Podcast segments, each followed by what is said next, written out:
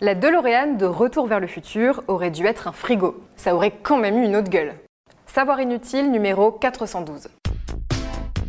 Les savoirs inutiles néons.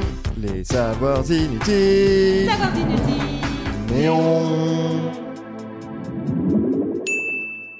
Si je vous dis Retour vers le futur, vous pensez tout de suite à la paire de Nike portée par Marty McFly, à l'overboard, mais aussi et surtout à l'iconique DeLorean DMC-12. Pouvoir grand dans la vie, quitte à voyager à travers le temps au volant d'une voiture, autant choisir une qui est ta gueule. Avec ses portes papillons, son design très futuriste et sa carrosserie en acier inoxydable, la voiture est entrée instantanément dans la légende. À tel point qu'elle est aujourd'hui indissociable du film. Et pourtant, elle ne faisait pas partie du scénario original.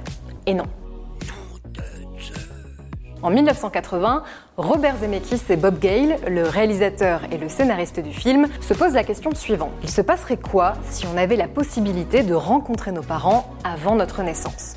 À partir de là, ils imaginent les aventures temporelles d'un lycéen, Marty McFly, qui se retrouve coincé 30 ans en arrière. Bon, jusque-là, je ne vous apprends rien. Sauf que dans la première mouture du scénario, Marty ne voyage pas dans le temps à bord d'une DeLorean, comme dans le film donc, mais en grimpant dans un réfrigérateur propulsé par une énergie nucléaire. Oui, un vulgaire frigo. Alors le script va être peaufiné plusieurs fois, toujours en gardant l'idée du réfrigérateur comme machine à remonter le temps, avant que la production ne change finalement d'avis pour plusieurs raisons. La première, c'est pour éviter les accidents domestiques. Dans les années 80 aux États-Unis, de nombreux enfants sont retrouvés morts après s'être cachés dans un frigo pour jouer. Pour éviter de filer de mauvaises idées aux plus jeunes, Robert Zemeckis et Bob Gale changent le script. La production trouve aussi l'idée du frigo finalement un peu médiocre. Elle imagine un objet plus mobile, moderne, rapide et imposant, bref, une voiture. Et tout de suite, Robert Zemeckis jette son dévolu sur la DeLorean. Une voiture peu populaire à l'époque, mais qui plaît au réalisateur car elle lui fait penser, je cite, à un engin venu de l'espace. Là où on va, on n'a pas besoin de route. La suite, on la connaît. On retrouvera la fameuse voiture dans les deux suites de Retour vers le futur. Elle deviendra l'un des objets les plus emblématiques du 7e art. Sauf que ça, c'était vraiment, mais alors vraiment inespéré. Car la DeLorean, personne n'en voulait. Pour la faire courte, la DeLorean DMC-12 voit le jour en 1981 grâce à un industriel américain, John Zachary DeLorean. Ouais, on ne peut pas l'inventer. Et lui, il voit les choses en grand.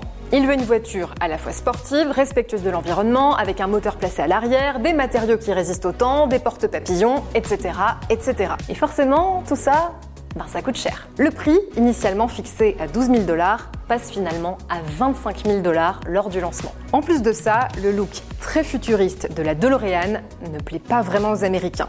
Résultat, les ventes stagnent, la société est très vite endettée, bref, c'est un peu la cata. Ah oui, et petit détail, John DeLorean se retrouve empêtré dans une affaire de trafic de drogue en 1983. Forcément, plus le choix, il met la clé sous la porte, même s'il sera innocenté plus tard. Du coup, on imagine sa surprise quand sa voiture est devenue la star d'un blockbuster. Après la sortie du film, l'homme d'affaires a même écrit une lettre à Bob Gale et Robert Zemeckis pour les remercier d'avoir immortalisé sa voiture. Tu m'étonnes. L'idée du frigo, elle, n'a pas été abandonnée pour autant. Steven Spielberg, qui a produit Retour vers le futur, l'utilisera dans une scène d'Indiana Jones et le crâne de cristal 20 ans plus tard. Dans le film, le frigo ne sert pas de machine à remonter le temps, mais d'abri anti-atomique. Harrison Ford se met à l'intérieur pour échapper à une explosion nucléaire, mais ça, c'est vraiment inutile de le savoir. Si ce podcast vous a plu, abonnez-vous, likez, commentez. Les Savoirs Inutiles Néon, c'est aussi une appli et un compte Insta. Et Néon, c'est sur neonmac.fr et tous les deux mois en kiosque.